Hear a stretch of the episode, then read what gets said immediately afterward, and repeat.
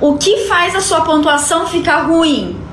Primeiro, é restrição. Se você tiver restrição no Serasa, você já é um mal pagador.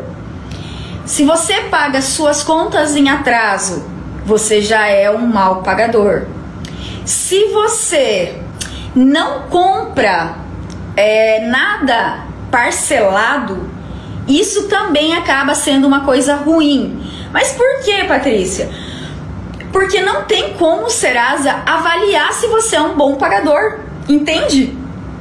Porque não tem um histórico. Como que o Serasa vai avaliar se você é um bom pagador se você não tem histórico? Você não mostrou para ele.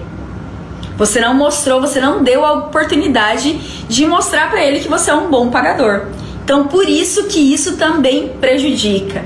Então, por isso que é bom às vezes você comprar alguma coisa parcelado.